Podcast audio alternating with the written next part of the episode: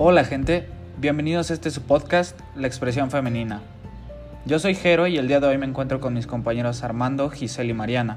En este episodio el tema central será literatura escrita por mujeres, donde estaremos platicando un poco sobre la poesía y la influencia que tuvieron las mujeres en la literatura. Y dinos, Mare, ¿cómo fue la incorporación de las mujeres a la literatura? Bien, te cuento.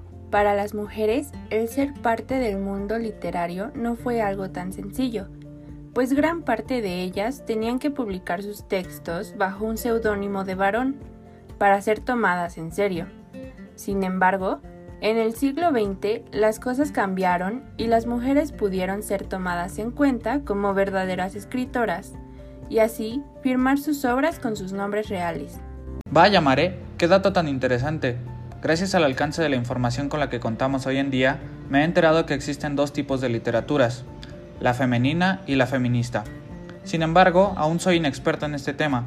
¿Qué hay de esto? ¿Cuál es la diferencia? Así es, mi amigo. Durante muchos siglos se usaba el término de literatura femenina para referirse a todas aquellas obras que eran creadas y escritas por mujeres. Sin embargo, se creía que los hombres escribían obras de mayor importancia, dejando de lado a las mujeres. Pero claro que esto no se quedó así. Con la entrada de la modernidad se abrió un gran debate sobre este tema, dándole mayor importancia a esta. Solo espero que no te confundas, ya que la literatura feminista está más relacionada con el movimiento político que en la actualidad sigue en pie. El fin de esta, junto con el feminismo, era manifestar las injusticias que sufre el género femenino respecto al masculino, pues los textos buscaban generar conciencia para luchar contra estos conflictos y estereotipos. ¿Cómo ves, amigo mío? ¿Qué opinas al respecto?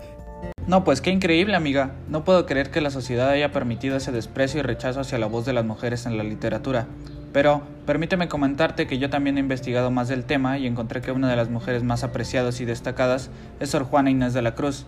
Armando, ¿sabes de lo que te estoy hablando? no, amigo, no lo sé. Ponme en contexto, por favor.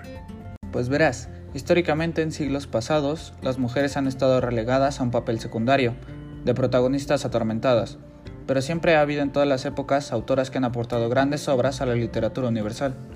Sor Juana Inés de la Cruz fue una de las poetas y dramaturgas más importantes del siglo de oro. El poema Redondillas y la carta respuesta a Sor Filotea son de sus obras más conocidas. Teresa de Jesús revolucionó con sus obras en el panorama literario español.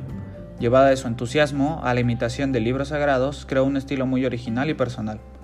Gabriela Mistral fue la primera poeta latinoamericana en recibir el premio Nobel. Su obra se situó entre el modernismo y la vanguardia con un estilo alejado de la afectación esteticista del modernismo y más próximo al lenguaje coloquial. Así es, Jerónimo. En las últimas dos décadas del siglo XIX y principios del siglo XX, con todos los cambios que se experimentaban tanto social y culturalmente, la participación activa de las mujeres en la vida literaria era más común. Vaya Armando, qué bueno que siguieran insistiendo hasta ser escuchadas. Ahora me interesa un poco más las características de esta poesía. ¿Podrías ayudarnos con eso, Mare? Por supuesto que sí. Las composiciones poéticas de las escritoras se formulan a partir de una variedad de recursos fónicos, como el metro, la rima, el ritmo y ciertas figuras retóricas. Por ejemplo, el soneto fue una de las composiciones creadas con mucha recurrencia durante el barroco, y esta estructura se compone de dos cuartetos y dos tercetos en decasílabos, asimismo con rima sonante. Y en cuanto a las figuras literarias, una de uso frecuente en la poesía de Sor Juana Inés de la Cruz es el hiperbatón, la cual es la alteración del orden gramatical de los elementos del discurso. Oh, ya entiendo, Mare. Más que la estructura de un poema común, era lo que se quería expresar. Y dime, Gis, ¿qué temas se abordan en estas composiciones? Pues mira, los temas tratados en la poesía escrita por mujeres son tan variados. Por ejemplo, el amor, la soledad, la locura, la melancolía, felicidad, lo efímero de la vida, la naturaleza y por supuesto el desamor, entre otros, cuyos rasgos más comunes son la evocación de emociones y las preocupaciones humanas. En las obras feministas, el objetivo era expresar la injusticia que existía hacia el género femenino, que como estarás enterado, hoy en día seguimos con esa lucha. Qué increíble, Giselle. Ahora pasamos con nuestro compañero Armando que nos tiene información adicional de manera más detallada. Adelante, Armando.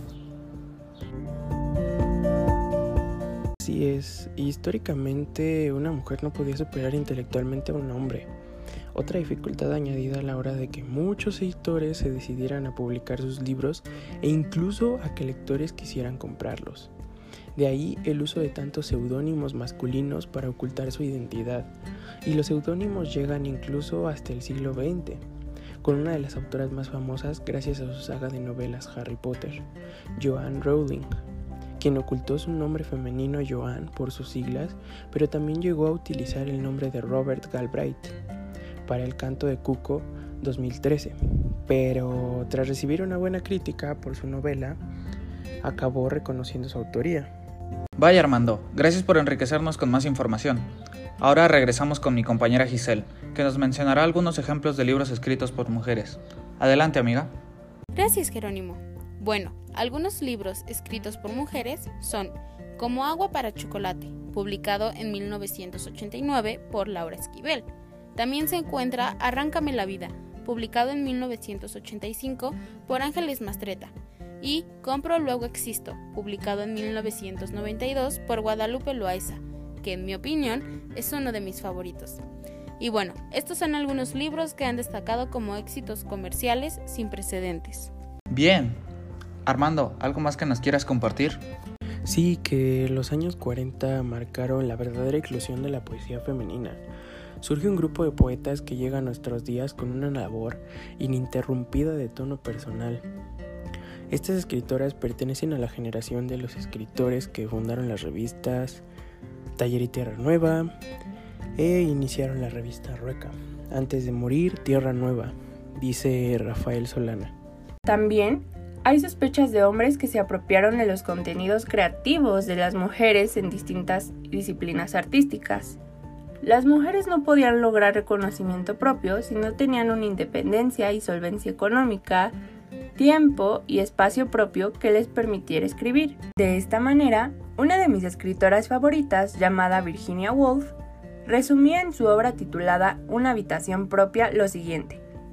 Uno no puede pensar bien, amar bien, dormir bien, si no ha comido bien. Y una mujer debe de tener dinero y una habitación propia si desea escribir. Bueno, qué plática tan más enriquecedora. Y como último apartado tenemos una pequeña frase. La toma de riesgos es la piedra angular de los imperios. Así, destacando la importancia de la voz de las mujeres a través de la historia hasta la fecha. Espero que hayan disfrutado de esta plática. Hasta el próximo episodio.